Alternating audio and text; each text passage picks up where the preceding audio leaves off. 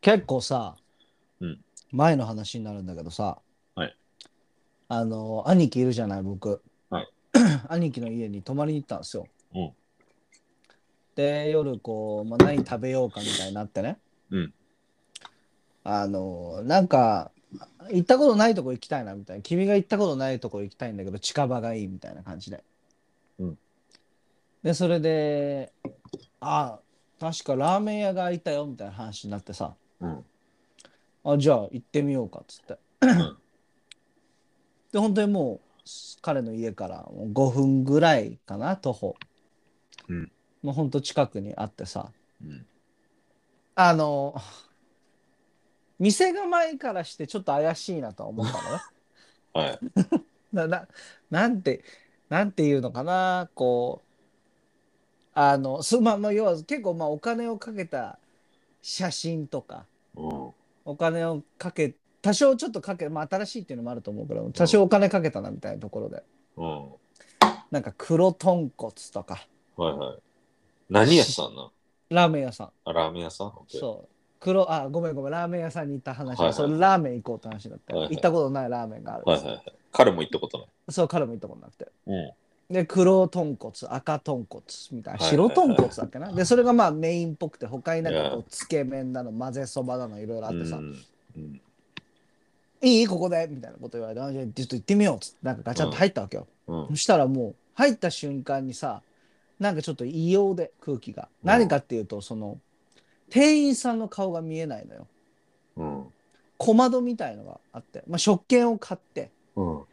であ食券を買ったのかなその場でお金払ったのかなちょっとよく覚えてないけど、うんうんうんうんでもでもこうちっちゃいこう隙間みたいなところから店員さんと会話をするみたいな感じで、まあはいはい兄貴と飯を食ってるわけだから対面に座りたいなぐらいの感じだったんだけれどいも、や、本当にもう6席ぐらいしかないところで。カウンター全部カウンターであしかも仕切りがあったのよ一覧スタイル、ーはいはいはいはいはいはい。ね、仕切りがあっていや、まあまあいいかと思ってパパッと、うんまあラーメンでさパパッと食って出るだけだから、うん。でまあ待ってたらさうん。ばば出てきてもうなんかさ結構ラーメン食ってるから分かるんだよね出てきた瞬間にまずいだろうなこれって分かる そ。そうはい。うでもう器を持った瞬間に、うん熱すぎるなって思ったのね出来たてだからね。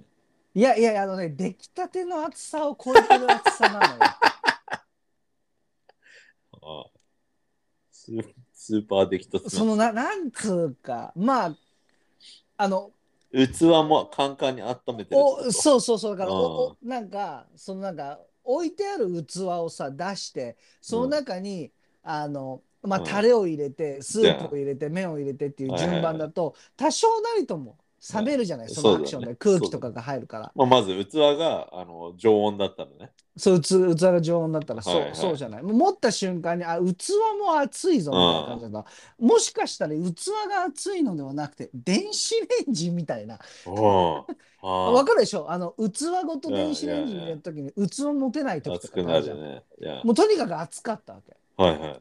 で一口食ったらもう久しぶりだねなんだろうこのあのコクのこの字も感じられないな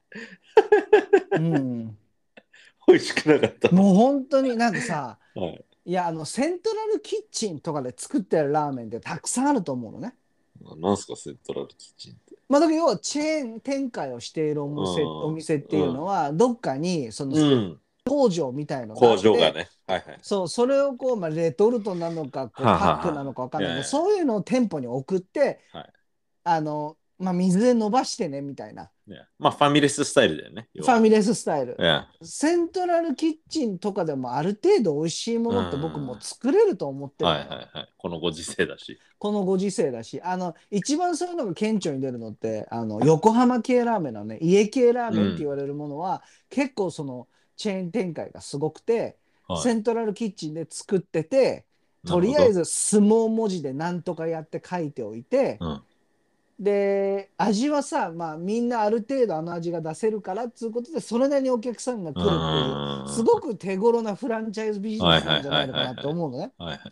でもそれでもまあそのリピーターにはならないけれども、うんその自分が今日それ食べたいな家系食べたいなって思った時にはそれをこう満たしてくれる味ではあるわけよ。はい。いやこのラーメンはねすスウェードスウェードスープを飲む全然味がしなくてへえ。しょっぱさだけはいはいはいはいはい。で麺はまずくなかったのよでもうん。うん。うんだ。からパーツパーツで一つは悪くなかったんだと思うんだけれども、はいなんかこう一体感表裏一体できてなかったとはいいうか、はいはい。でバー食べてでもうい一切このそう一切店員の顔見ないわけよ見えないんだもんね。見えないわけでうん受付の人はちょっと東南アジア系の人だったわけはい。でもううち俺から対面のお客さんが座ってた時に、うん奥から流暢な日本語で「ありがとうございました」っていう声が聞こえたのよ、うんうんうんうんあじゃあ一応シェフはいるんだ中にみたいなはいはいはこの人この子一人でこう電子レンジにチンして、 はいそのスープをこう袋からジャバジャバっと入れて盛り付けだけしてるっていう状況じゃないんい。だなそういみたうなビジネスじゃねえんだな。そういうビジネスじゃないなと思って、はい。で外でこう食べ終わったから外で待ってたわけよ、はいはい。そしたらあのその兄貴が出てきてさ、うんでも目を合った瞬間にこう二人ともちょっとこう笑っちゃってんのねはい。 そうそうつく。でそれでもう一言目すっごいひどかったねっていう話になって、 でも、それなりの値段は取ってんの、普通いやのラもーメンち屋ろさんんの。もちろんもちろん、はいはいはいはい。で兄貴はあのつけ麺だったのかなはあはで兄貴の場合はもうしょっぱすぎたとあはあ。は塩塩飲んでんじゃねえかっていうぐらいしょっぱか ったのい。塩水。そうで俺は味がしなか ったのえここひどいなと思って、はいはい。そんななんかこうあ俺も味全然しなかったんだよねなんていうのであればさあ塩加減が下手くそなのかなとかさうんうんうんでも兄貴のはしょっぱくて俺のは味がしないっていううん。のは、はいはい。これもうなんかこう結構こう致命的だなと思ってさ、そりいゃ、そうだね。やー美味しくなかったっていうだけの話なんだけど いやなんかさあのポッドキャストでも話していいだろうなって思うくらい美味しくなかったのよ、 あ、そう。はういん、名前は出さないけど。名前は出さないけれども はいでまあ要はでそこで検索してみたわけやっぱり俺気になったかあらーそうだよねしたらちょっとチェーン展開やっぱりしててうんすおそらくセントラルキッチンとかで作ってるんだろうなっていうところは分かったんだけれども、やっぱりね、うんあの器の厚さで分かったのよ俺は。あ、チンしてると。いやチンなのかうんもうもうそのレトルト自体も温めちゃってて、うんそれにこう出汁を出したのか分からないけれどもスープを入れちゃってるから、うん何もこう冷える材料がないんだ よねあーあ。全部マックスで熱い状態なるで器はもしかしたら常温だったのかもしれないけれども。あー。あーあーカンカンに暑かったっていう。え、その店はさ、うん、他の場所でも見たことあるあないあのねしかも面白いのがこれは、うんあの2文字なのよまあまあまあ言うな名前覚えてないんだけど本当に覚えてないけどなんとか虎みたいな名前だったのはい。虎なんとかだとかなんだたか虎みたいっなてこと漢字した2文字で ?OK。そしたらそこはこう虎だの竜だのを使ってるんだけど一番最初の文字だけ同じなんだよねそううん一番最初の文字が分かんない例えばじゃあ光るこうだとしようよこうはい。あの光る虎と書いて、はい。はい。わかんない、こうこうでもいいかもしれないけれ ども、だとするじゃない。そうすると、はいこう竜もあるわけよ。はいはいはいはいはい。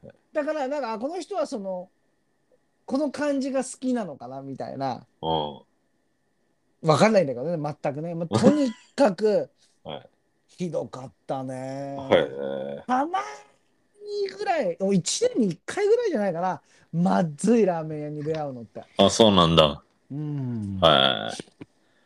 僕はラーメン全然食べないからわかんないですね。まあ、冒険しないだけなのかな。俺が。あ、自分が冒険をしないからこうやって出会わないのか。ああ。でも何いつも他にじゃあ食べに行くラーメン屋さんは、うん。あのー行ったことあるやつなのあ、僕が大体うん。そうだよ。何食べようってなって、自分にこうフリーダムがある。例えばうん自分一人で出かけてたりして、はいなんか食べようとかって思うと、結構俺ラーメンの率が高いんだと思うのへね。え。そういう時は無難に結構俺はチェーン入っちゃったりとか、はい。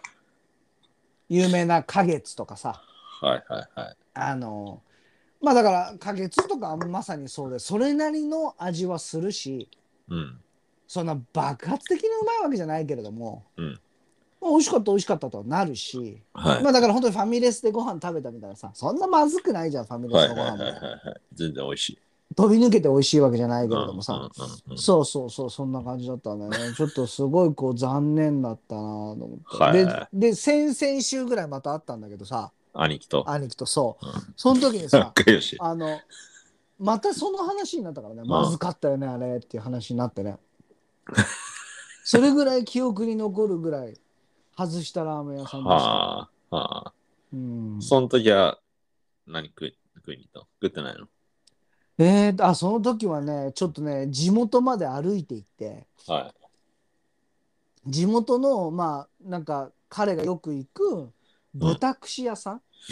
はいはいは酒飲んで、い。いいね。で、豚串食べて、うんなホルホルモンの串だよね、なんか、ガツだとか、はハツだとかさ、はいはいはいはい。なんかそでそこはちょっと低温調理しているレバ刺しとかも食べれてへちょっと火通ってるから多分大丈夫なんだと思うんだ けどえ。さすがにね。さすがにでもそこはすっごい美味しかっためちゃくちゃ美味しかったそうなんだ。変にすんごい酔っ払っちゃったけど俺はそうなんだ。仲良しだね。仲良しだねもうこの年になってすごい仲良くなったねもうね揉めないよねバカみたいにねまあ、なんだかんだ仲良しですよ。君たち兄弟。いや仲良しだと思うよ俺も思い返して、はいいやそうだと思うよ仲良しだと思うよもうすごくそれは俺はいいことだなって改めて思うね、まあそうだね。うん、なんかあった時にはやっぱりね、頼れるのは家族だったりするしね。でうん。ちなみに、全然話変わるんだけど、はい。ちょっと前さん、あの、クリスマスだったじゃないですか。うんうんうんうんうん。あの 今年はどういう感じでやられたんですかあの、娘さんに。今年は、うん今年は実はイベントで、はい。あの、と彼女の娘の友達を家に招待したんですよ。おーえー友達か、あの、その両親もね。ああ、家族はね。そうで、久しぶりに僕は、こう、超本格的なクリスマスディナーをう作んりうんましたね。うんうんうんうんうん。もうなんかアメリカに住んでた時によくさそうはいホリデーディナーって俺いがや結構担当してたのよ。えそこの感じでマッシュポテトえ作はっい。て、ローストチキン作って、はえー、と向こうがデザート持ってきてくれて、はいパイナップル切って、い。うん。あとなんだっけ他に何作ったかなオニオンスープオニオングラタンスープ作ってはなんかそのあとなんかやなんか野菜その何チキンの油で出た野菜で炒め物したりあとは芽キャベツの炒め物とかやったりい。とかしてはい。もてなしたんですね。そうもてなしてはそう子供たちはずーっと遊んでてさ楽しかったんだよねで最後の最後もう8時ぐらいになったらもう解散しようかみたいになっててさい。うん。 7時半ぐらいにさなったらさ、うん娘がブワー走ってきてさ「絶対絶対怒んないでね絶対怒んないでね絶対怒んないでね」って 言っててなんかなんかやらかしたなと思ったからさうん。その子供部屋みたいなとこ行ったわけよ。うん。うんそしたら大変だったヨギボーあるでしょはいはいはいはい。ヨギボー破 裂本当にビーズが出てきちゃったの。もうホワイトクリスマスになっちゃ った、ね、あれ破裂すんだ。まあ5年だからねは5い。年よよぎも持ってたっけオレンジ色のやつ持ってたあよそうだっけうん晴れなんかなんかジャンプしてたみたいなのああ。はでいしたら破裂しちゃ ってであれさ、ね、2層になってんのよそはのいビーズが入っている白い袋に、でなんかカラーのついたこうちょっと伸びる素材のものがかぶさってるみたいな感じなんだけども、は面白いくらいにこの2層をぶち破りい。へもう何あのちっちゃい発泡スチロールみたいのがもう散乱しててえ。あ一昨日捨てましたね全部45リットルのあのああのゴミゴミ袋袋を5袋分ぐらいパンパンに。 ね、23万したからねうんちょっと残念だあったれはかなりいい値段するよね。なでもあれ、かあなかするの、へたるよね。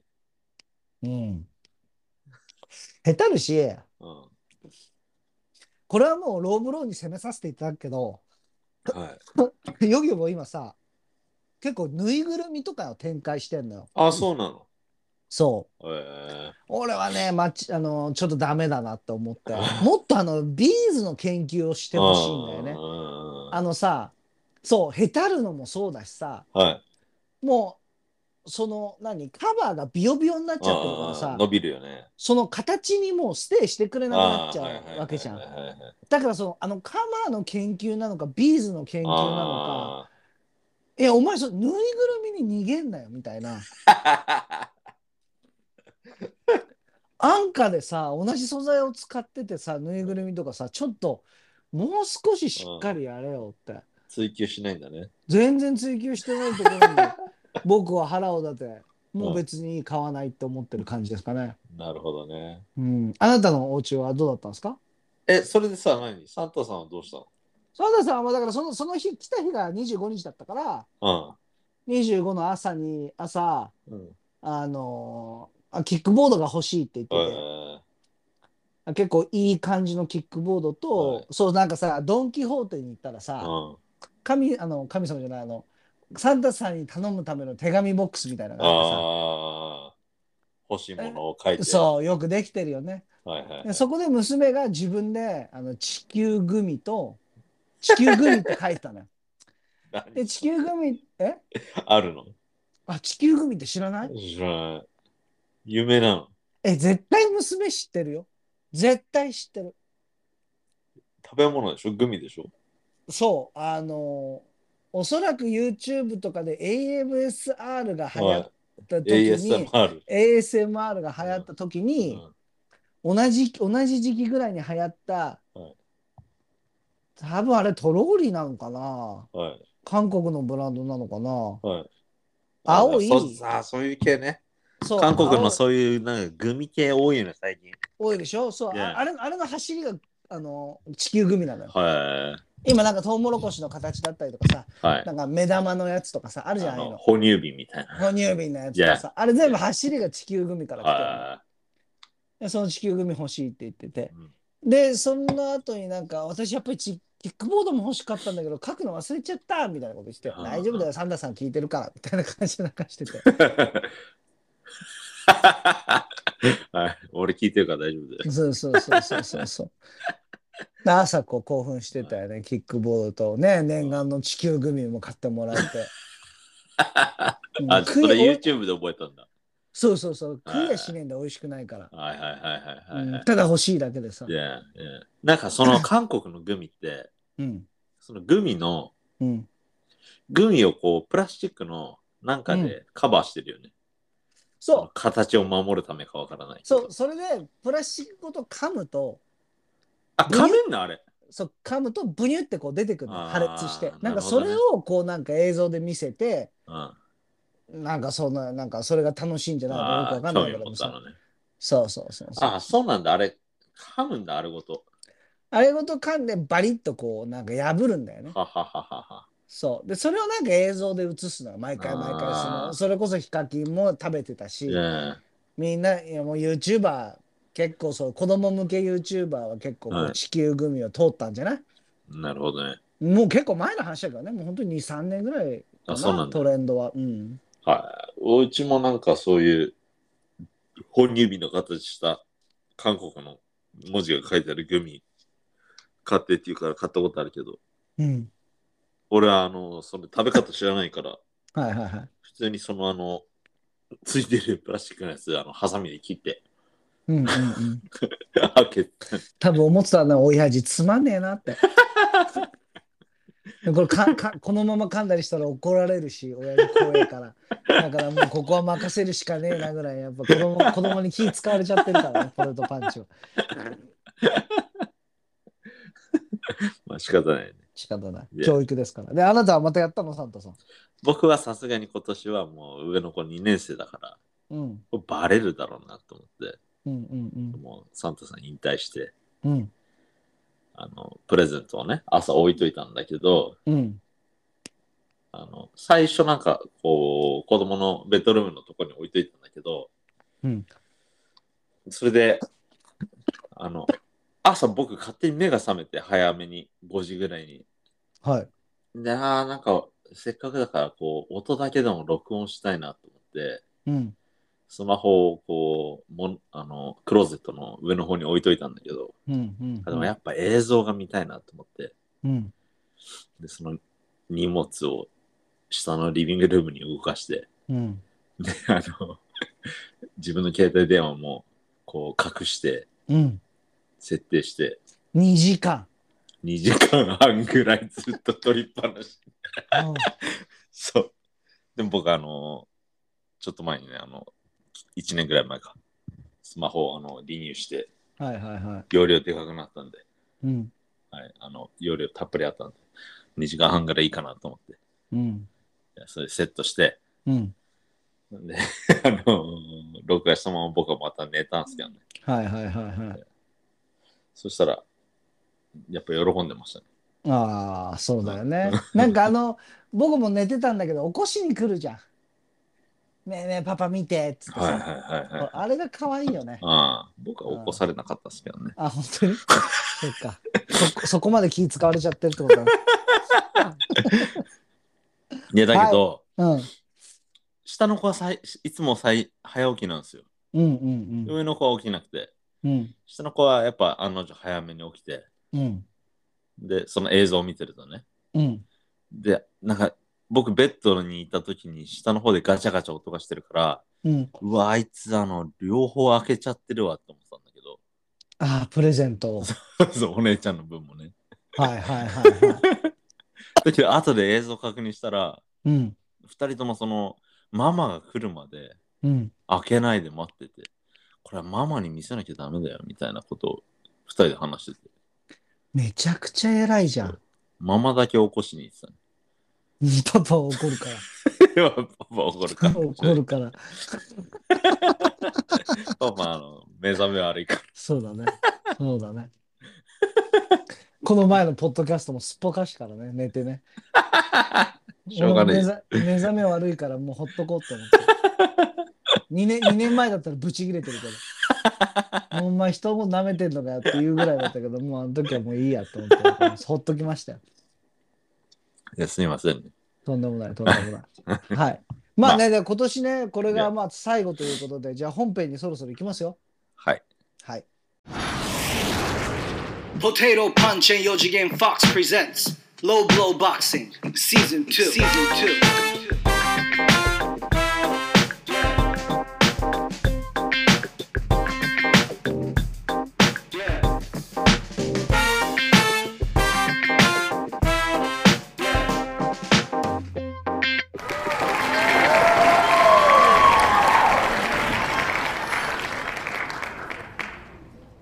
オーライ、let's start the show! Welcome to Low Blow Boxing でございます。よろしくお願いします。私、4次元フォックスです。そして、サリュー、どうも、ポテトパンチです。よろしくお願いしまよす。ろしくおね。願いします。はい。いやー、今年も終わりました ね。スルーすんのえサリュー、そう。サリュースルーさせてもらった。これね、うん。うん、あの、別に聞いてないけどね。これ、う気ん、になるじゃん。そうだね。これ、あの、僕があのよく見るあの料理系の YouTube のうん。ジョージローっていう人の、あの、チャンネルのうん、登場シーンなんですけど、はい。そう。フランス料理のシェフで、うん。そうこの人の料理をよく真似して僕は作るんですけど、うん。そう。っていうね。 上手にできましたあ、ご飯うん。ご飯は、まあ、上手にできてるのかわかんないけど、まあ、うまいですけどね。僕が食べると、僕の家族はノーリアクションですけど、あ、ノーリアクションなんだ。僕の家族はいつもノーリアクションですよ。へえ。そう。心が折れそうです。そうだね。僕は、あ僕はの、うん一、人でね、あの、茹でたチキンをね、食べてるのに、自分は食わないご飯を作ってサーブしてるんだけど、みんな何も言わないから、うん、僕はたまに食べると、うん。え、うまっみたいな。 え、え、超うまいじゃんみたいな感じで言うと、みんな、うん、みたいなそうなんだね。心が折れそうです。かわいそうに。 まあ、ということで、 い今年最後のローブローボクシングですけれども、まあちょっと軽く振り返りたいなとも思ったり、まあはい後半でちょっと振り返りかなと思ってるんですけど、 OK。まあ俺ね、まずね、ちょっと聞きたいんですよ、あなたに。うん。まあ今年の2022年、うん。まあ 10, 10, 10位まではちょっときついので、はい。 5位でいいので、はちょっとポテトパンチのパウンド・フォー・パウンド改めて聞かせていただきたいなと思って。い。パウンド4パウンド。はい。5位からトップ5。トップ5いきましょなるほど。う。うん。うーん。そうだな。5位か。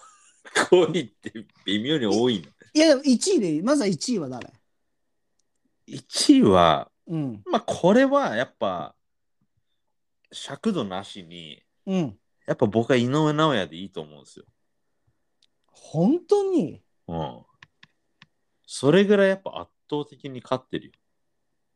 ほうーん。そうですか。ははい。い、じゃあいいですよ。2位は。2位難しいね。まあでもクロフォードにしますか ?2 位は。僕はね、クロフォードだとはあんま思わないですよね。牛久、うん、牛久かな。あ、そうん。まあ、本当の意味でパウンド・フォー・パウンドって言ったらやっぱ、オレクサンドル・ウシクなのかもしれないね。う。ヘビー級だから。あの小柄で、うん。クルーザー級をアンディスピューティして、うん。それでヘビー級ヘビー級行っ。て、上司を倒して。ベルト3つ集めてんのかなうん、そうだね。いや、そうだね。ベルト3つで Yeah IBF、WBA、WBO だね。そうだね。一応リングこれに立はってるからねこれはちょっとやっぱ無視できないですよね。まあ、井上尚弥だと難しいね。ううーん。ん。牛久か井上尚弥、まあ、その2人で1位、2位を争う感じかな、僕の中で。はあ、僕はクロフォードなんですよ、やっぱり。え、パウンド・フォー・パウンド・キングがキングが。あ、そうですか。で、1、2位が牛久で3位が井上尚弥なんですよへえね。その心は。いや、やっぱり戦歴39回やってるっていうのは、やっぱり、うんこれは捨てちゃいけないでしょって思うんですよね。これは無視しちゃいけないんじゃないのかなって、やっぱ KO も30回 KO してるし、えーまあ、KO 率で言ったら井上尚弥の方が高いけれども、うんただ、24試合はい。圧あ井倒上的だ尚から、弥だから、だからこ、この、井上尚弥か、クロフォードかで一番迷うんだけど、はい。僕の中では。牛久は実は、あの、僕、あの、圧倒的に認めてはいるんだけれども、僕、いやエロール・スペンス・ジュニアの方が先に来るんだよね。牛久よりうん。牛久より。でもね、ビボルも捨てがたいじゃんビボルもすごいよ。まあ、パウンド・フォー・パウンドって言ったらどうかと思うえ、けど。 5位にも入らない。いや、トップ5には入れていいと思ビボう。ル入るででしょ僕はちょっとこの気に入らないのが、このリングマガジンのパウンド・フォー・パウンドランキングで、うん。えっ、と、負けたアルバレスの方がビボルよりランキングが上なんですよ。これおかしいよね、5位だよね。いや、でな、んで、ビボルがね負けた6位でしのょにねそうそうだね。うんちょっとね、まあでもやっぱり、だからそういうところを考慮すると、はいビボルやっぱり21回しか試合してないじゃない。まあだけどさ、勝ってるじゃん、それでも。あの、アルバレスに。アルバレスのやっぱ、レコーダーすごいよ。58勝2敗2分け。うん。 60戦以上やってるけども。いや、1回勝っただけじゃ、上がりはしないんじゃないまあ、どうでもね、ビフォルの方が強かったじゃん。強かった。っていビうこボとルの方が強かった。うん、ビボルビボルのが、あうの、んなんか上手だった。終始。僕は全然ビフォルがやっぱ勝ってたと思うし、うん、あの、アルバレスの試合。でもあれはさ、アルバレスがちょっと落ちたなみたいなところもあったじゃん。いや、僕は単純に、あの、体格差がやっぱでかすぎたんだなって。いやー、思ったね。うん、ただ、このパウンド・フォー・パウンドランキング、あーリングのやつ、リングマガジンの、うん。このトップ10にあのータイソン・フューリーが入ってない。いや、でもタイソン・フューリー ESPN, ESPN にも入ってないよ。あ、そうなのうん。僕もそれはアグリーだけどね。トップ10に入れない。いや、全員170センチでどうですかって言った時にそこまで強いとは感じない、やっぱり。いやー、どうなんジプシー・キングはあの。の体格なんじゃないかなってやっぱり思っちゃうからね、俺は。いや、でもあんなでかいのに、あんな速くて、あんなうまいじゃない。まあね。あー俺ね、ヘイニーがね、外れちゃったのがちょっと悲しいね。いや、変にうまいよ。いや、だから入ってないじゃん、全然。あーいそこやがー外れちゃったのがちょっと悲しいなと思った、俺は。つまんねえからなのかな、やっぱ、試合が。まあ、そうだろう ね。ああ。フルトンも入れたいんだけどね。10だったら、トップ10だったら俺は。いやー、スルトンは、僕は入んないかな。入んない。あー全然入んないかな。え、チャーロは入れるあーチャーロの最新の試合を見てないから何とも言えないけど、まあ彼もね、あの、アンディスピューレッですかそらうですね。よ。うんはい全部取りましたからね。まあ、無視はできないですよね。無視はできないですね。、ただ彼もそんなになんか、ああの、アメリカ人だけど、アメリカでそんな人気がない。あの まあなんであの双子がそもそもそんな人気ない、なぜか。うん。いやえ、ベテルビーブ入れるのその人はなんか全戦全勝、全 KO。全 KO だっけそのう人ん。。うん。あーライトヘビー。あーごめんなさい、僕よくわかんないですね、その人の試合。ういーん。そうなんだ。や、トップ3は、トップ3だったら、あトップ3にしましょう、じゃあ。トップ3にしましょう。でく、牛久。なおちゃん、はい。いやーいやビボルクロフォード入れなーいい。やーそうだな、僕は B ボールかな。クロフォードの最新の、一番最近の試合見てないからなんとも言えないけど、B ボールの方が、やっぱなんかこう、安定感があるかなって、うーん個人的には思いますけど。いや、そうですか。僕はそのトップ3かな。で、4位に、じゃあ、僕はタイソン・フューリーかな。日本にタイソン・フューリーいるんだ。 うんえ、じゃあもう、カネロは外すいや、カネラはだってまあもちろん全然あの、何あービボルに負けてるし、あじゃあもうトップ5にもカネロは入らないと。入らないですね。 時代が変わったね。 5位にやっぱエロルズあエロスペースじゃない、あの、ククロロフォフードォードを入れていいかなって感じかな。シャクールも入れない。シャクールもうまいね。うん、シャクールうまいよ。シャクールもうまいけどつまんねえんだよ、俺。好きじゃねえんだよ。そうだねロマちゃんも入れない。ロマチェンコはまあ入らないですね、さすうがに。ん、この間の試合もちょっとなんか怪しかったしね。うん、うん。ロマチェンコはやっぱもう、あのーオーバーザヒルですよ。もう全盛期超えちゃってるよ、さすがうに。ん。エストラーダとかも入ってるんだね、ザリーノですよね。はいはい。エストラダも、まあ、強いですよね。あのうん井岡のあーそうだねライバルチャンピオまあでも俺はどうだろうな。クロフォード、ン。はい。井上尚弥、あ牛久、あ。はい。フェンスジュニア、おビボル。うなるほどね。クロフォーードの方がスペンスより、あ、じゃあクロフォードとスペンス試合しなくなったけど、ド。うん。やったらどっちが勝つとあ、思う俺はクロフォードが勝つと思うよ。勝つと思う。うん、やっぱりクロフォードが勝つと思う、俺は。そうですか。クロフォードのが、なんだろう、こう、あの、落ち着いてやると思う、試合をしっかりと。で、KO いかないかもしれないけあー。ど、あーちゃんと、あの、アナノミスディシジョンで勝つと思う。はあ。なるほどね。僕はうんクロフォードそんなに好きじゃないから、うんエロール・スペンス・ジュニアに頑張ってほしいですけどね。まあね、まあ、彼のがね、やっぱり未来があるからね。ああ。まあ、やるのかなそれはわからないけども。やってほしいけどね。 Yeah. うん、ありがとうございました。パウンド Yeah. フォーパウンド。そして、はい。前半もう一個聞きたかったのが、は今年一番のベストバウトどうでしたかっていうのをちょっと聞きたいんですよね。い。僕が見た試合で。まあ、そうしましょうか。あーえ、ごあの、ゴルフ金対村田亮入れます亮太。全然入んないです。入んない、あ、入んないんだ。え、頑張ったけどね。うん。頑張ったけど、まあその何ファイト・オブ・ザ・イヤーってうん。どういうふうに評価するかなじゃないですか。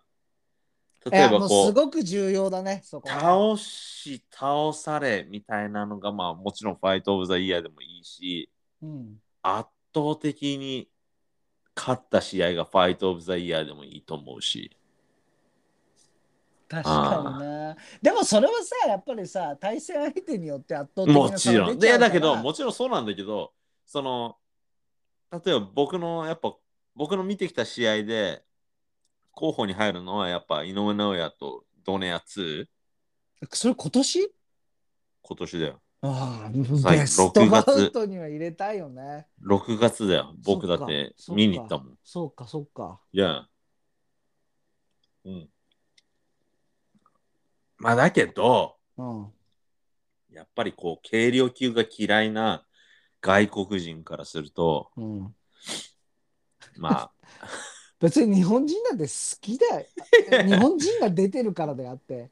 あ、まあもちろんそれはある けど好き、だってわけじゃないと思うからでもまあやっぱ。ぱ馴染みがある階級はやっぱ軽量級だと思うよ、日本人日は。本人はね、もちろんそうだよ。いやで、まあそんな、あの、ライライトウェイトヘイターの外国人からすると、やっぱ、ノニとドネアは、あのもうだいぶね、全席過ぎてるのでう、んうんうんうん、別に彼にこう2ラウンドでノックアウトして勝ったからって、うん別にそんな評価してもらえてないっていううん声も、あの、海外のあれではよく見る。うんうん、見るし聞くうんうんいや、で圧倒的っていうだけで話すのであればバトラーとの試合が圧倒的だったと思うから一番あーでも、まあ、まあ、もちろん圧倒的だけど、やっぱそれこそ、相手のレベルの、その質。そうそうそうそうそうそうバトラーも、もうもちろ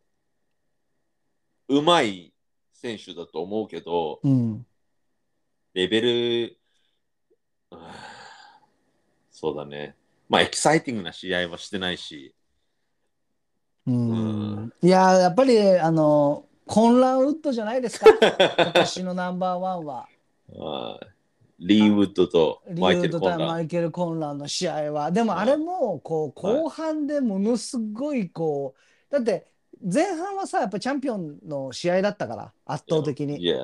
あ、でも、いや、リーウッドは確か混乱に序盤1ラウンドか2ラウンドに倒されてるんですよ。えコンランがチャンピオンだよの混乱がチャレンジャあコンランがチャンピオンー。あチャレンジャリーウーッかドがあのチャンピオン。あそっかそっかそっかはでコンランが KO したんだよねい。の混乱が最初倒したけども、最後、リーウッドにあのリングアウトを。あされれてすごかったよね なんかそもういううさ魂抜けちゃった感じだったもんねいや、もうなんか本当にあの糸が切れた人ね 形みたい。両両手ゴローンなっちゃってね ねそのままリングアウトしちゃったもんいねや危ないよ。あれ危なかったね、本当にあね。ーだからすごい心配してたしね、うん試合後もね。あれは危ないけども、マイケル・コンランは、やっぱトップランクのうん。あのかなりのホープなので、うん。まあ、まだ若いし、うん。いや、これからどんどん上がってくると思いますけどね。そうだね。あとね、でもね、あの試合はやっぱり圧倒的っていう感じだけど、エキサイティングで言うと僕は、うん、あの、テイラー対セラーノ、女子の試合ですか。女子の試合の、テイラー対セラーノが一番面白かったかなと思うね。もう、すごかったね。白熱の白熱だったね、あれはね。僕は全然女子の試合を見てないですね。あ、本当にういんや、あれは良かった。面白かったですね。そのアマンダ・セラーノうん。アマンダ・セラーノが、うん。あのージェイク・ポールのバーターみたいななんか君はそうやって言うよね。僕は感全じじゃ然、なかったっけ、僕は全然そういう感じじゃなかったけど、ただね、これね、あの、テイラーが勝ったんだけど、判定で。うん。どっからどう見てもセラードだったよなって思うんだよね、僕は。あ、そうなんだ。いや、そうだね。あの、アマンダ・セラーノがジェイク・ポールのバーターだね。ふーん。いや、アマンダ・セラまあーでもノすごかったよ。この人もなんか、すごく強い人で有名だけど、俺はまあまともに試合見たことないしね、女の人の。面白いですね、彼女。すごいですね。い。そうなんだ。うん。すごいなるほどねうん。戦歴もすごいしね。かなり試合してるね。うん。確かにね。 2回しか負けてないし、うんうん、 30回 KO してっからね。 43勝2敗1分けで。うん。ウェイトも相当いろいろやってるよ。スーパーフライからライトウェルターまで行ってるからね、この人。うーん。 34歳。とんでもないでしょ。まあ、こういうのでさ、でもさ、やっぱ、見てて、うん。あ、まあでもこの人の相手はそんな悪くないけど、やっぱそういうすごい戦績を積んでる人とか、うん。あの序盤の相手は本当になんか、デビュー戦ばっかとか、うん。大きく負け越してるやつとか、うん。うん。そういうのとばっかやって、こうキャリア積んでるイメージがすごい強い。だけど、この人違うじゃん。す違うね。うん。アマンダ・セレーナは違うよ。なんか、意外と女子のがこういうところはさ、正々堂々とやってんじゃないかななんて思っちゃうよね。それはあるかうん。なんか、そこまで注目されてないがゆえに。も。うんうんなんか変に、変にこう、団体が、組織が入って、金の卵化させないというかさ、うん本当にやれるときやらせてみたいな感じだから。いうやんい。や、それはあるね。ね。うんうん、まあ僕はこの2試合ですかね。なるほど。ベストは。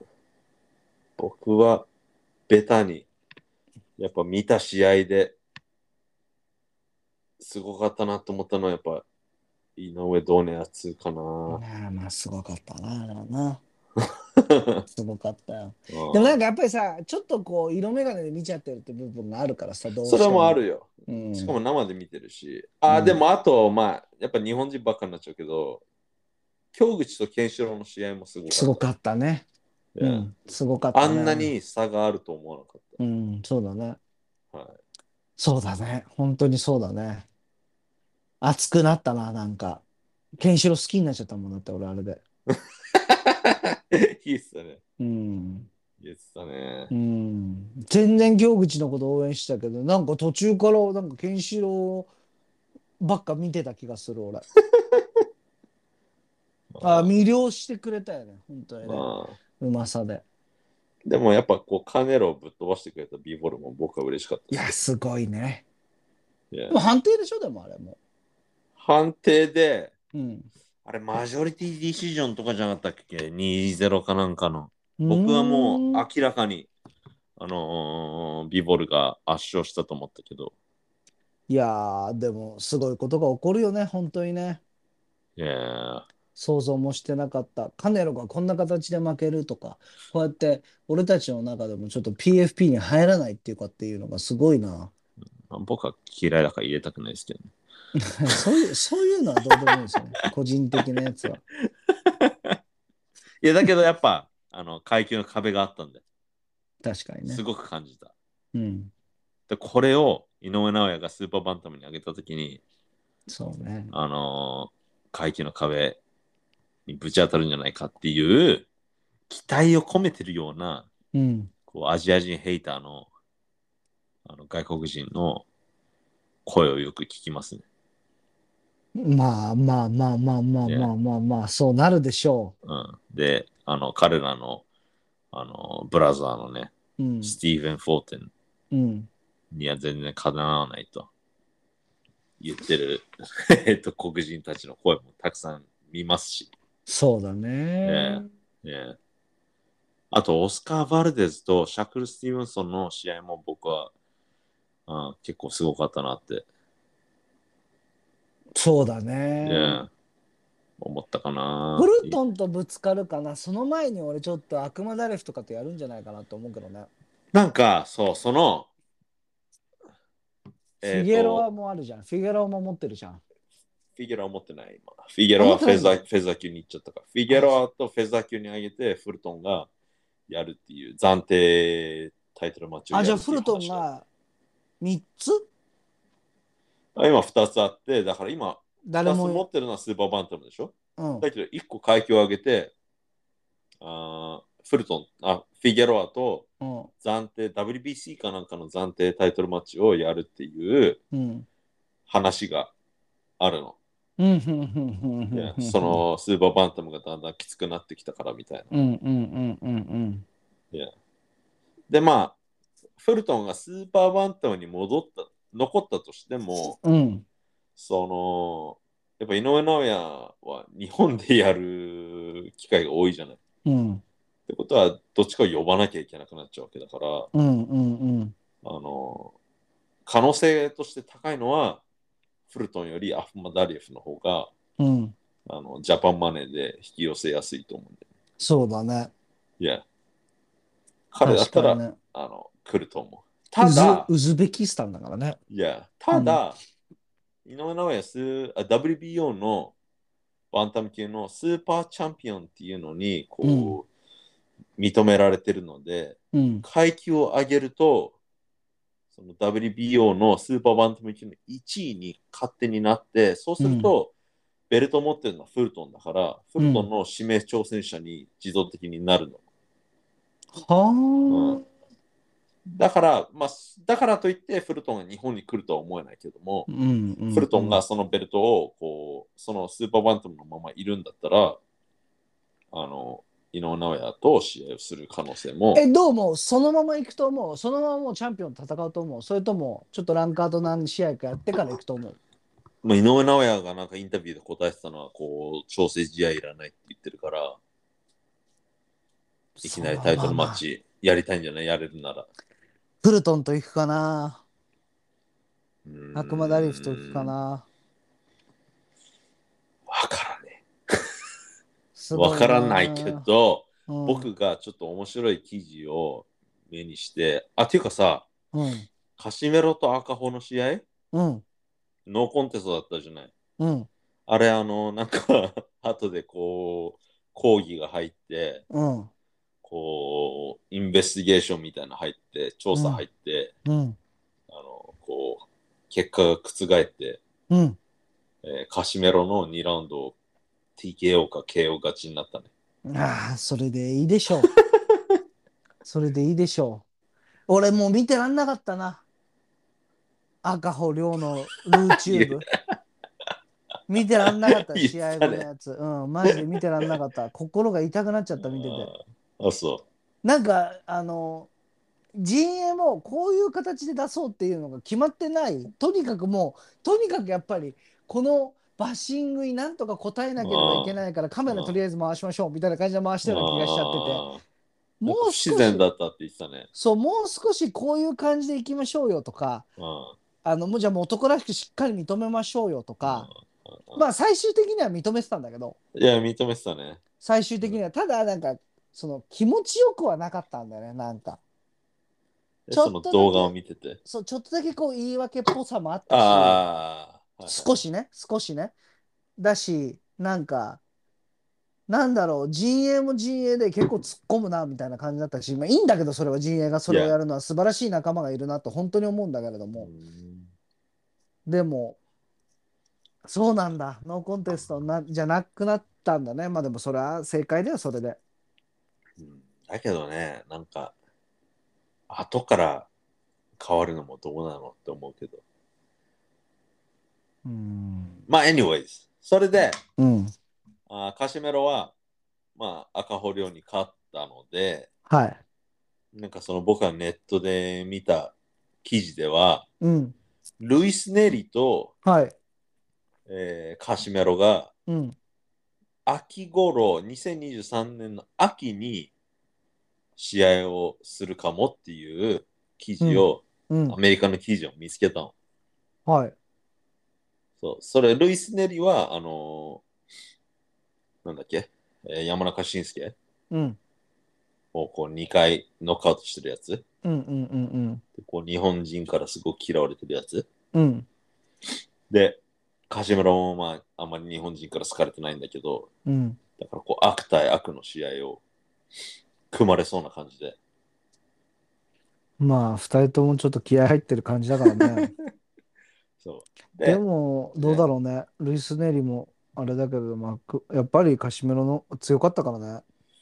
いや、でも、ルイス・ネリはすごい、あの、やっぱメキシコ人だし、うん。アメリカでも試合してるし、向こうでやっぱ評価高いんですよね。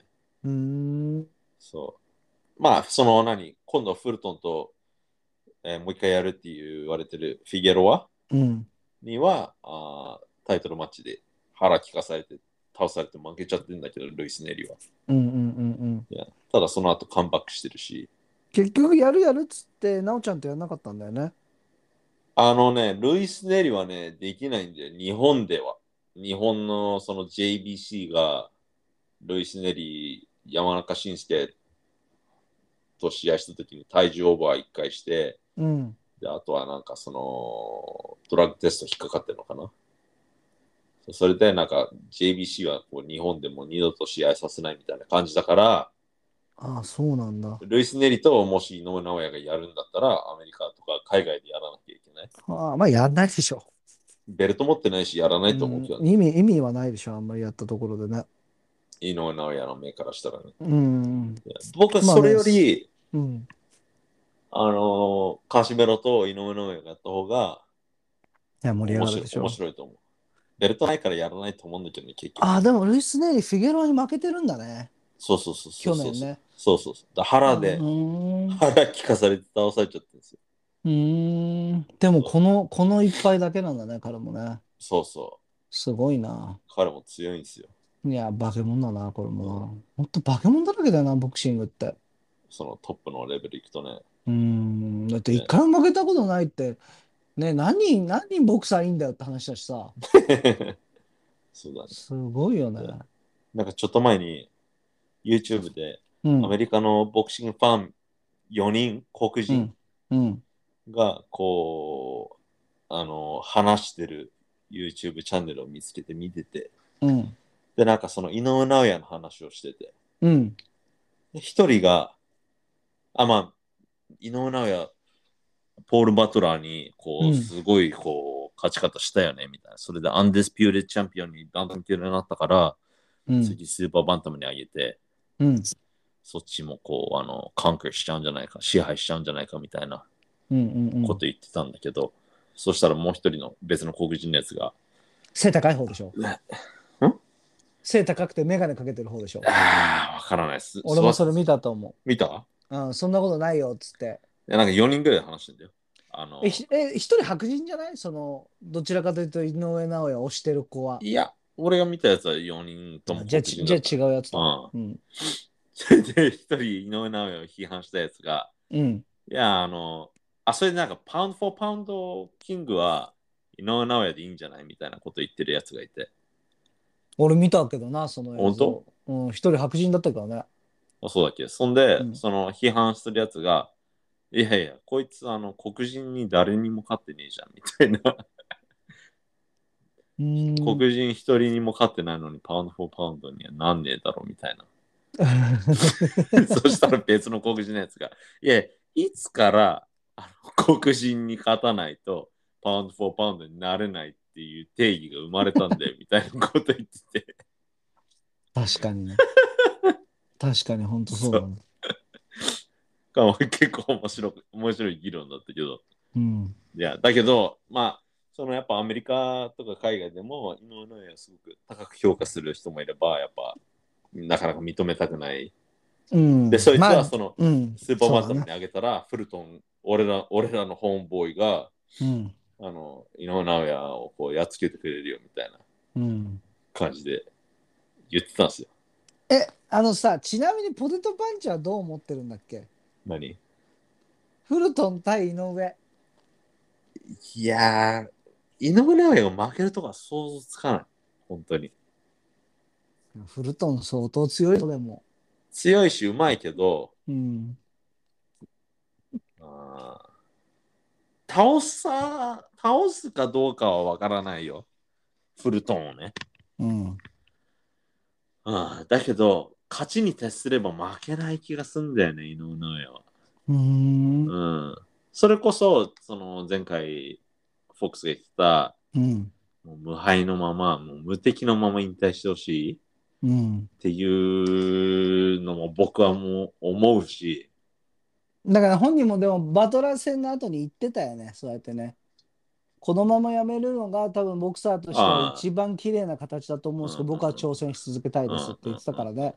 だからまあ、フルトンとやるでしょう。絶対衝突はすると思うから。まあだからフルトン次第だと思うよ、僕はう。ん、いや、でもね、こんなビッグネームがさ、パウンド・オブ・ファンから2位か1位か、自分の階級来ててさ、うん逃げたら、それは周りからあだもない子供があるでしょ。いや、だけど、何そうやってもう体重きついからフェザーに上げるみたいな。こともねあーそ言ってるかそらっかそっか。それでなんか、フルトンのインスタとか見ると、結構みんな、え、井上とやんねえのかよみたいな。Fight No Way Next みたいな。うんうんうん、結構そういうの言われてて。で、フルトンも、なんか、あの、覚えときよって。俺がまだ、あの、122ポンドのスーパーバンタム級のキングだからみたいなことも、こう、ツイートかなんか、インスタかなんかやってんすよ。うん。そう。だからね、ちょっとそのままね、 うまく盛り上がって、試合決まればいいけど。まあ来年はいや、カシメロとの試合、アクマダリエフとの試合、そしてフルトンの試合が見たいです。いやカシメロはね、ベルトないからね、 なんなんどうなるのかわかんないけど。そうだね。ただね、アフマダリエフとフルトン、どっちかとは攻めてみたいね。でね、またスーパーバンタムの方でも4つベルト持ってってほしいけどね。すごいよ、そしたら。すごいでしょはう。楽しみですね。い。Yes はい。じゃあ後半に行きましょうか。はい。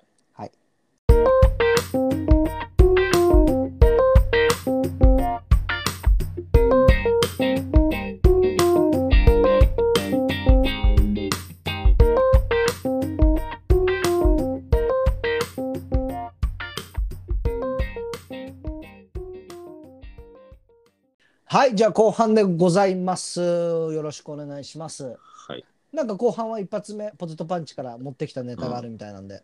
まあ、僕が持ってきたっていうか、今すごいホットな、うんうんうん。我らがジャーボンタ・デイビス。そうですね。いや、なんかその、 1月16だっけライアン・ガルシア。 No?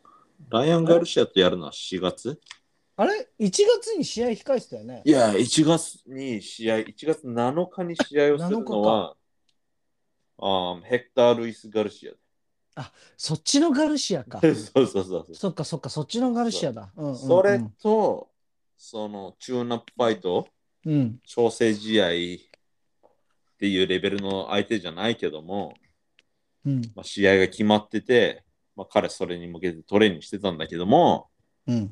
つい先日、うん。その彼が、えっ、と、DV、うん。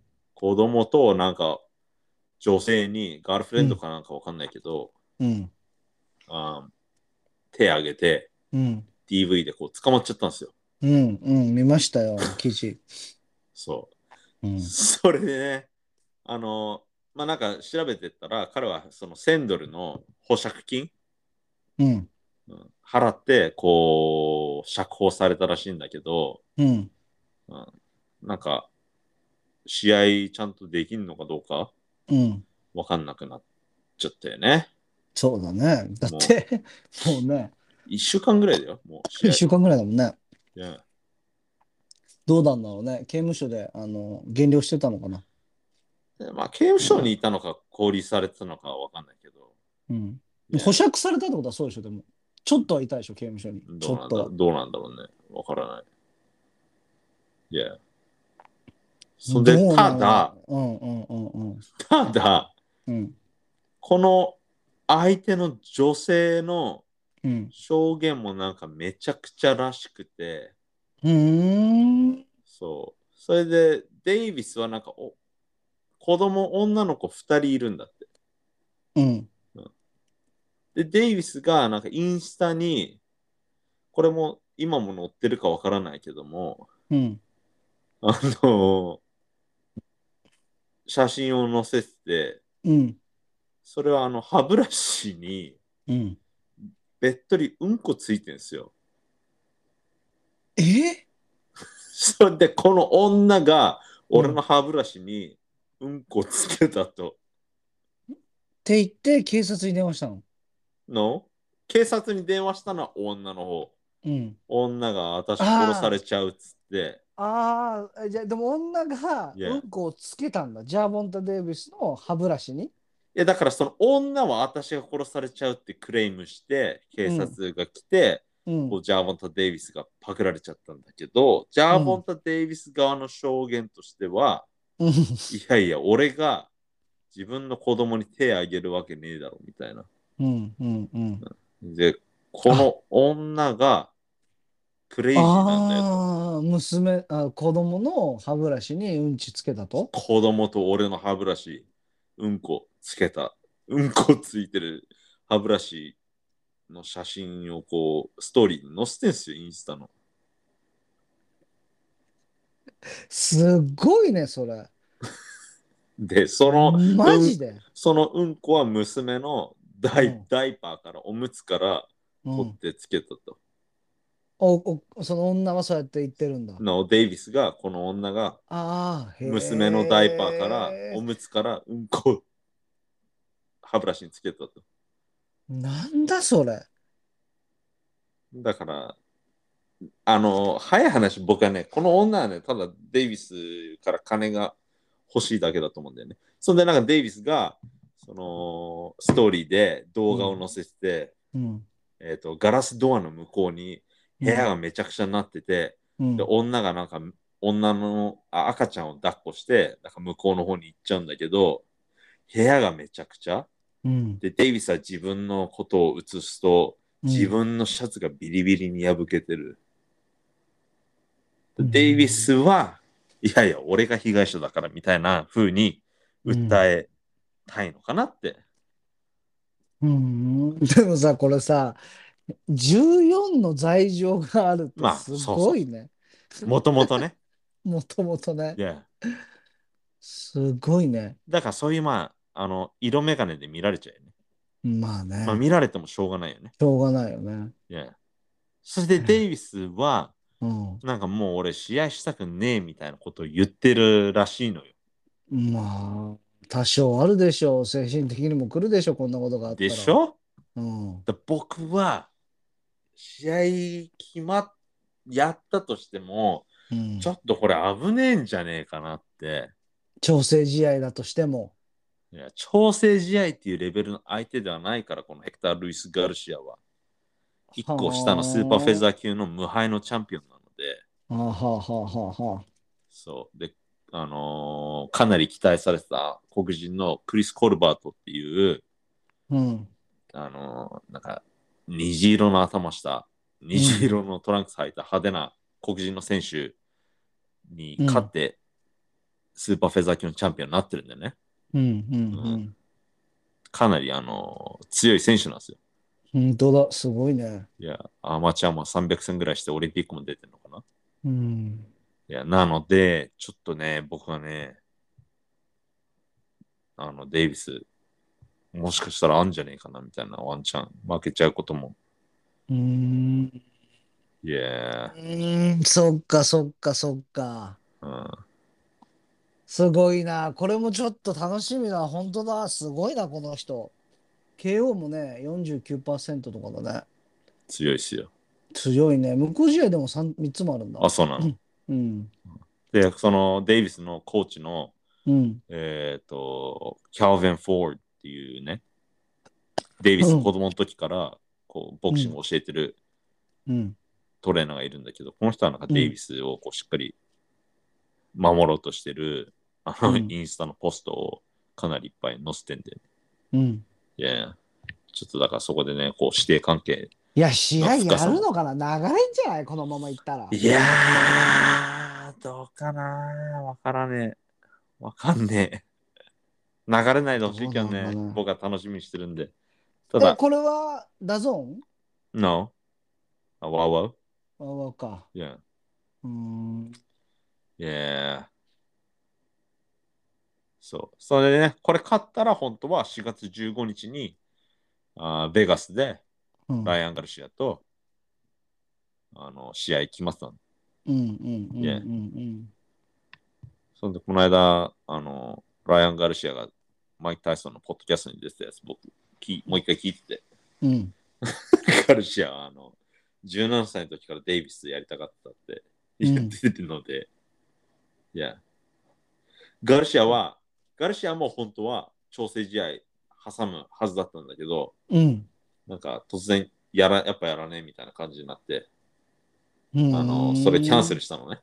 うんそうで、ガルシアのプロモーターは、えっ、と、オスカー・デラホヤ。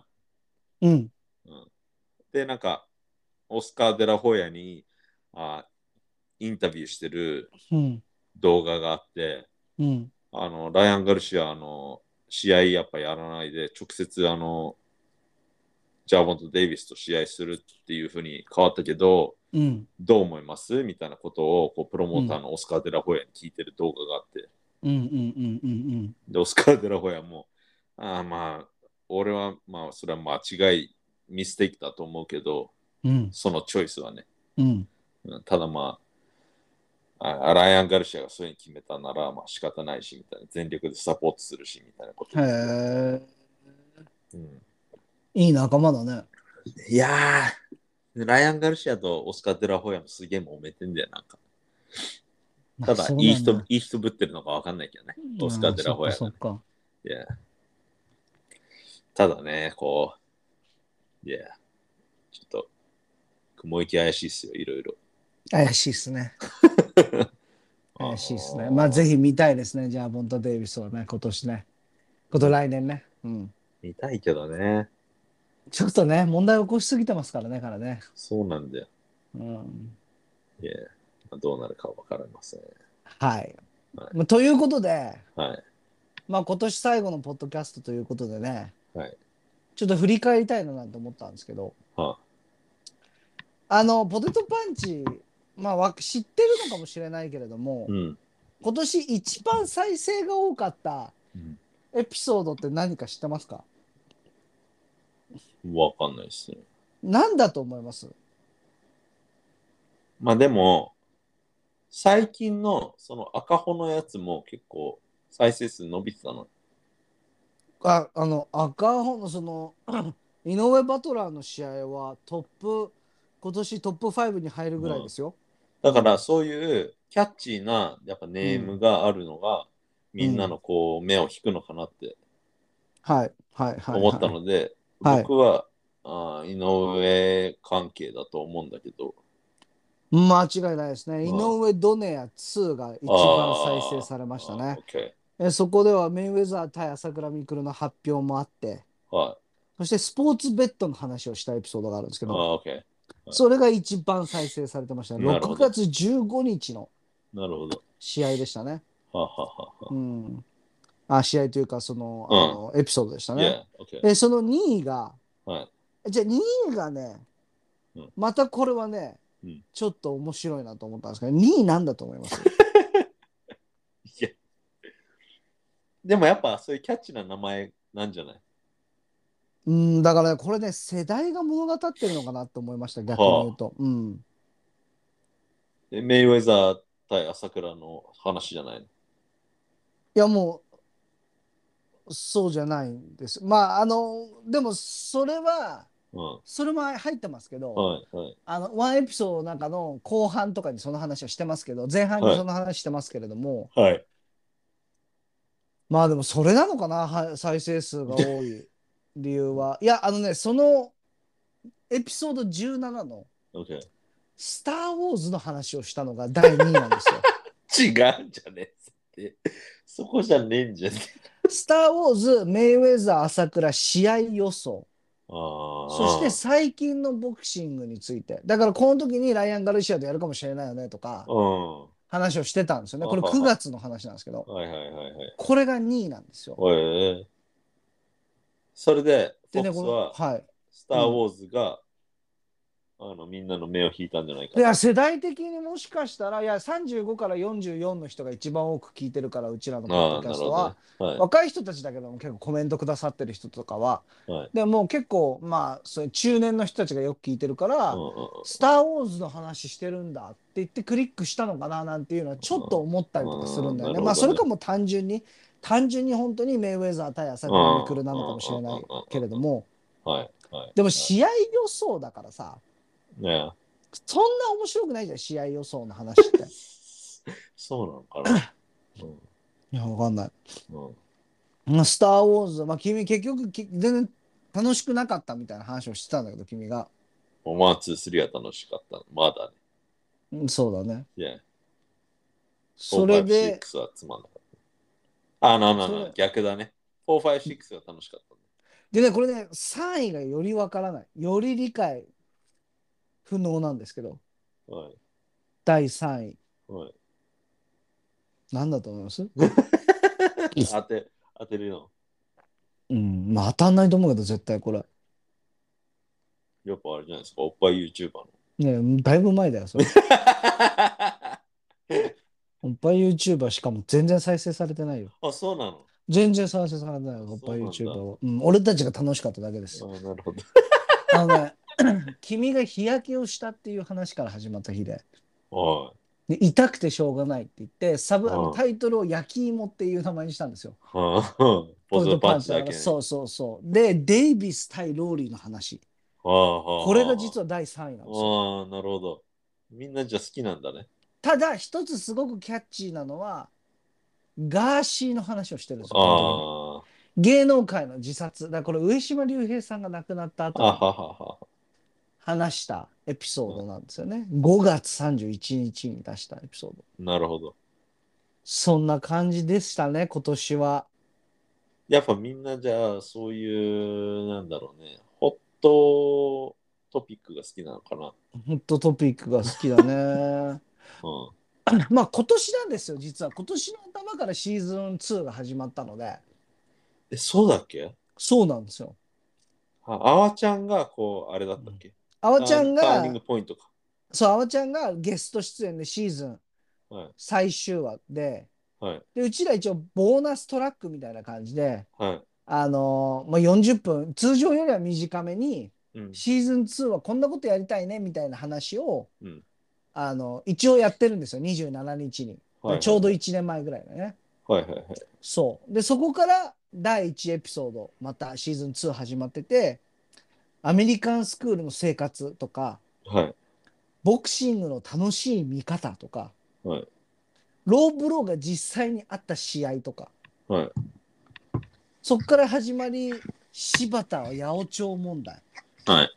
サイゼリアの間違い探しはい。で、そうやってどんどんエピソードが進んでいって、はい。いやでも全然あれですねやっぱりあの橋本対小川の1.4次編の話とかは全く再生されてませんでしたあ 僕も全然ついてきなか ったでね。す。ロイ・ジョーンズ・ジュニアの話も全く再生されませんでしたね。あそうなんだ。うんはい。で僕がすごく好きなあのボクサー名言も全く再生されませんでしたね。ははははは。ボクサー名言が今年一番低かったかもしれないであ、すね。そうなんだ。うん、え、てか、ちょっと待って。木村フィリップ実と八千祐介って試合してんのいやあの昨日一昨日ぐらいに試合してもう完全にノックアウト、八千祐介あ、そうなんだ。ひどかったね。もうもうもう、う全然パワー違った。もう試合開始からなんかガードの上からフック食らって、うんよろけちゃって、結構もうロープぐらいまで吹っ飛んじゃった。あ、そうなの。ダウンは取られなかったけど。ははははは。なるほどね。うん。なんか木村実も、あの、ボクシング行くんだよね。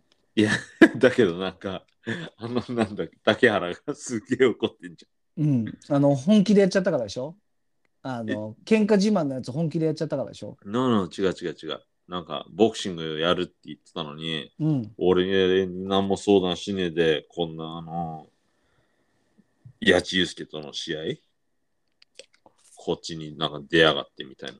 あ、そうなんだ。ねえなんか一言あってもいいだろうみたいな。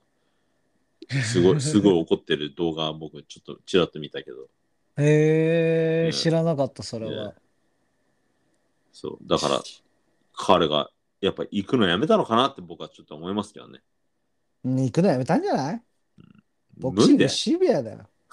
無理だよ、若くないし。そうだね。何がしたいのか分かんないし、ボクシング転向したの、このうん年確で。かにね、確かにね。この階級で。確かにね。ねミドルでしょだって彼。ミドルかスーパーウェルターかウェルターか分からないけど、まあ、その世界的な激戦区、うん、無理だよね、そんなのね。まあ、この年じゃ無理だろうね。うんですが、いえ相対的にね、あのね、改めてリスナーにありがとうございますと言いたいんですよ。なぜかというと、やっぱりね、シーズン1に比べてシーズン2は非常にですね、再生数が多くなりました。あ、そうですか。いや、もう非常に多くなりましたね。は1.5倍ぐらいには上がりましたね。あ。あ、そうですか。はい。で、昨日見たところ、あの、Apple Podcast ランキングで、あの、スポーツニュースカテゴリー2位でしたよ。すごいよローボーボクシンね。グうん。すごいっすよ。それなりに聞かれてますよ。すごい、あの、低レベルの争いがやっいや、いいじゃないです か。ストロー級と呼びましょうよ。 ぱ。いやいや本当に軽量級ディスってるみたいない でや。まあ、お客さんのさ、お客さんのでも集まり方とか考えると、やっぱり軽量級っぽいじゃん。軽量級がメインイベントの。軽量級のメインイベント行かないでしょ。8回戦ぐらいだと思う よ。行けて。いやでもね、本当にね、やっぱりね、あの井上のな井上尚弥の名前があると、やっぱ再生数稼げるのかもしれないね。あー。なるほどね。うん、井なおちゃん上すなげえな。なおちゃん、やっぱりすごいね。井上尚弥ってついてるやつは、ある程度やっぱり聞かれてる感じがするな。はうん。い。なるほど。まあまあシーズン3には変わらないですけど来年はシーズン2のままこのままいけますけれども、で、来年はどんななんだろうポッドキャストをローブローにしていきたいです か そうだね。唐突だね。僕はうん。あのスペシャルゲストを呼びたいんですよ、ああ。まあ、やりたいですよね。うん、ゲスト呼びたいです来年はしっかりと、はいはいはいはいはい。 あとはね井上尚弥の話もしたいですしはい。うん、でもやっぱりなんかなんだかんだ言って結構再生数が増えたんだけれどもそれはずっとやり続けてるからなのかうんボクシングというものにちょっと興味が湧いた人が増えたのかそれないんじゃないですか。 俺もないと思うね。うん、人気ねえよ、このいやスポー格ツ。闘格闘技として考えると今年はうんブレイキングダウンの1年だったと思う。あれを格闘技と言うならね。にに日本ではね。ね日本ではねそういうまあ格闘技じゃねえかでもあれがやっぱりかなりなんかいろんな話題にはなったと思あうあその確かそにれに対して反対をしてる人だとかはいはいはい。出ちゃう人だとかはい俺はあれには出ねえっていう人だとかはい。なんかすごくそれとザ・マッチも今年だよね確かに。ザ・ザ・ママッチッ、チも、うん、メイウェザー・ミクルも今年だね。えでもさもうザ・マッチの話とかもうほぼほぼ誰もしてないよねはあ、しないでしょ。そういうもんなのかなえ、うちらザマッチの話ってしたいや、したよ。したか。うん。いつしたんだろやっぱ6月、それ試合前と後じゃない。う。うん、いや、2回ぐらいしたら覚えてるよ。ああ、でもね、あの、ザマッチじゃなくてね、どちらかというと、タケルのその後みたいなところにフューチャーしてお話をしたんだ。ああ、なるほど。うん。何してんすかね。わかんない。まあ、今年はね、もしかしたら那須川天心やるかもしれないね。あ試合2023年。 2020、あ、や来るん年じゃないそ、う。ね。うんそれはそれでもう少しちょっとあの僕は取り上げたいと思いますよ。あの一応あのボクサーボクシング見てみようっていう人たちも増えると思うしうん天心が出るならって。はいはいはいはい。なので、あの、サムネじゃないけど、タイトルにやっぱり那須川天心ボクシングみたいな、那須川対何々みたいな、やっぱタイトル乗っけて、ちょっといろんな人たちに アピール聞いしてほしいな、アピールしていきたいと思いますね。まあ、なるほ再生どはね、よりね、やっぱりうんいろんな人々に聞いていただきたいと思うので、い。はい、今年、あの、来年はゲストも呼びたいし、ちょっととね、あの、ボクシングの内容をもう少しね、掘り下げたりとか、ちょっともうもう少しマイナーな人の話とかもしたいかな。 OK。わうん。かりました今。年はね、23回しかね、放送してないので、あうん、前回は、前回の倍少ないので、半分ですか。半分なので、まあ、うん別に数は増やさなくてもいいんだけど、 Yeah. これぐらいでいいんだけれども、 Yeah. もう少しちょ、ちょっとなんか、ね、当初、ローブローボクシングで始めるときに、結構こう、マイナーな選手の話もしますよみたいな話をしてたんだけど、全くしてな結い。局のところ、チャンピオンの話しかしてないから、俺たち。うん、よろしく全ね ESPN で載ってるような記事の内容の話しかしてないので。よろしくない。あでもそのねうんちの話とか良かったですよ、今ありがとうございます。日。えーそういうのですよ、やっぱりローブロボクシングというのはね。はい。まあ、じゃあさ、はい。そうだ な。今、チャンピオンになってる人たちの、うん。あのーその初期の頃にやってた選手たち、今どうしてるかとか、いいです ね。うんちょっと気になるよね。でも君はリサーチしないから、もうほぼ。えそんなことないですよ。あ、そんなことないですかうんちゃんとこうターゲットが絞れてればリサーチするんだけど、うん。俺やっぱレンジが広すぎると、どこ打っていいかわかんないから、まあ、じゃあ、ちょっと期待しますよ、来年は。君からこういう、この話ちょっと持ってくる、持ってくるわとか。まああんま期待しないでほしいんだけど。はい。あんまり期待しませんじゃん。 よくわからないです。まあ、こういう感じで、ローグローボクシンはグいそをうですね、ね来年もやっていきたいと思うんですけれどもね、皆さんどうでしたか、今年の1年はね、ローグローボクシングを聞きながら、ちょっとね、あの去年に比べると少なかったかもしれないですけれども、あそうので当初はね、週2ぐらいで出してましたからね、すごいよねね、週2で出すってね。 かなり無理してて。ねでもね、あのそれがまあ、一回、一旦やめたりとかして。うん復活して月1ぐらいだったのが今大体2週間に1回ぐらいやれてるのではいこれぐらいのペースでね今後もやれたらいいななんて思ってますけれどもはい、あれだよね。大晦日、ライジン対ベラトールもやりますよって、あの、おっしゃってましたね。あの聞いてくれてる人が。そうだねいややりますよね僕はベラトールは全く知らないんだけどね。いやでもねあの結構強い人たちやっぱり出てきてでましすょうね。うん、今回ベラトーうんルちゃんと集めてるので、うんあの僕は圧倒的にライジンが負けるんじゃないかなと思ってますあうあんいいですね。僕はそういうの好きです。だからちょっとあの榊原さんを改めてちょっと考えないといけないんじゃないかなと思いますよ。うん平本蓮となんか付き合ってる場合じゃないと思いますよ。 なんか、それで榊原 CEO が、うん、この当日、なんかすげえビッグニュースを発表するみたいなことを言ってるらしいね。 工事対メイウェザーじゃないですか。ああ、やっぱりそこですか。いやそうでしょもう一個コントラクトがあるらしいからね。う。うん、メイウェザー。こと工事対メイウェザーじゃないですか。まあいいけどね。それでも僕は。あのメイウェザーの凄さをみんなに分かってほしいな。いやみんな分かってる よ。もう分かってるよ。うん、だ当って時にもみよく分かってほしいな。みんなみんな大好きだったわけじゃない朝倉未来のことは。あの、このライジンファンはね。そうそうそうそう、それがあんな曲げ方したんだ天心のやらせじゃなかったんだみたいになったと思うよさすがにそんなのかな。でもあれもなんかさ、よく分かんねえ倒れ方しちゃったじゃん。え、そのパンチ倒れるみたいいや本当にそうだな。ね、うんうんそうそれぐらい強えんだよって話なんだけどね、そうだね。うん、だってそれでまだ頭痛いからっつって今回のベラトールの試合出ないでしょいや、そう。でもなんか、そしたら今度あのーブレイキングダウンもやっぱ出ないみたいな感じになってるらしいじゃん。うーんブレイキングダウン出ないで来年の試合になんか備えるみたいな。ライジンねライジン使ってくんないんじゃないと思うからねいやー、それはないでしょ。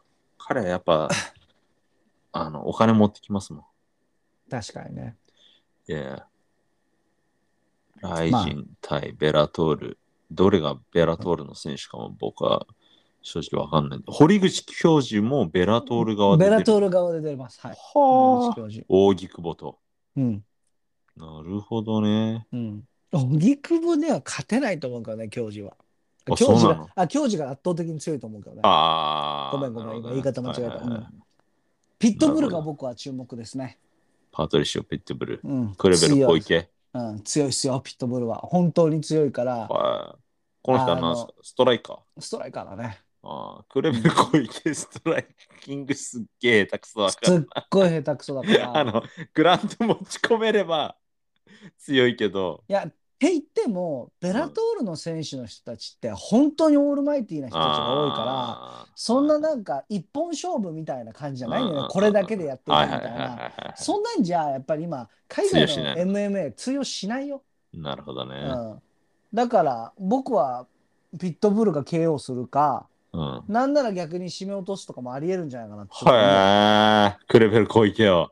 いや、クレベル小池は強いけれども、あの、朝倉未来のおかげはあるから、ちょっと。ああ、そのネームバリューがね。そこまでだっ上がてったのはね試合してないもん、やっぱ、な、ソーザサトシとかも圧倒的に試合の数多いし、ライジンでも。はいも。はいはいはいはい。まあ彼がメインイベントだからね。うん。あー AJ マッキーは聞いたことあるけど、まあ見たことないですね。いや、もう、ほんもの、柔術はすごく強いと思うけれども、柔術が強いっていう伝説はもう、あ、もう一番強いのは柔術だみたいな時代はちょっと終わってるような気がしてあーなるる、ほ俺は、UFC で。ははははストライク、本当にやっぱり重要。なるほどね。うん。しかも、また出るじゃないですか、有志が。そうなんですよ。あ人気になっちゃってね。さ、カズの息子にサッカーボールキックで負けたのに。あ確かに、カズの息子は今回出ないみたいなね。うん、出ないでしょ。それは出ないでしょ。平本蓮誰とやると思うスタンディングバウト特別ルールでだ6試合目にやる。るみたいだけど。わからない。あー気になるな。あんまり気にならないな。あ、そうですか。うん、平本蓮はうんどうなんだろう。わかんない。こうやって言って全然違う形で成長する可能性もあるから今言えないけれどもうさ、なんか、ちょっと、なんだろうな。あの、K1 の時とかってすごく真面目な子だったからさ、彼って。そう。そう。でそこからなんかこう不良に憧れちゃっていっぱい炭入れちゃってうんで今なんかなんかそのトークシットするみたいなさトラッシュトークのキャラみたいなのが根付いちゃってなんかこうしつこく朝倉未来にこうああでもないこうでもない言ってるけれども、うんうんうんうんなんかこう高校デビューしたみやつみたいな感じがしちゃってどうして もはい、遅咲きなんですね。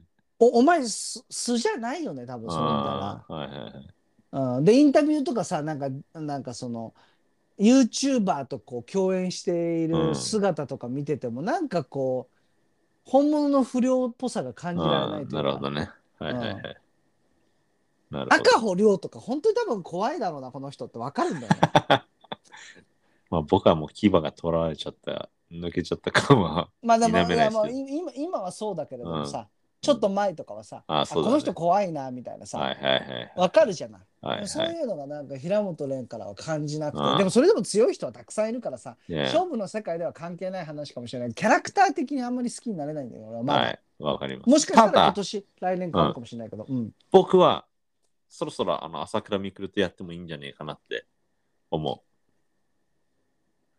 いやあのもうやらないといや今はどちらかというとこう平本蓮の方のがう。うん。注目されちゃってると思うああ、それは今そうだね。うん。うん、でも試合出てなさすぎるからさいや朝倉未来はうん。であんなあんな負け方しちゃったしうん。でブレイキングダウンみたいなこう変な興行もやっちゃってるからね注目が平本蓮の方に世論はついちゃってるような気がするから、そろそろやってもいいんじゃないそして俺はある程度いい試合するんじゃないかなぐらいに思ってるうん平本蓮本当強くなったしマジでうん。うん。俺も思うよ。まあ注目ですねいろんなねそうだ。いろんなことがあるあると思うので来年もねあのーながらでいいのでいや、通勤中だったり通学中ね家事をやっている間、うん何でもいいのでねちょこっとこう聞いていただいてでもしよかったらお友達とかにご紹介していただきたいなと思い ます。 はい。はい。ということで、この辺でローブローボクシング終了したいと思いますが、よろしいでしょうか。はい。じゃあ、じゃあね今年も一年ありがとうございました。今年も一年ありがとうございましたということで、はいえー Thank you so much for listening. This was Low Blow Boxing. We will see you guys next year. アビアント。 Aviento. Bye bye.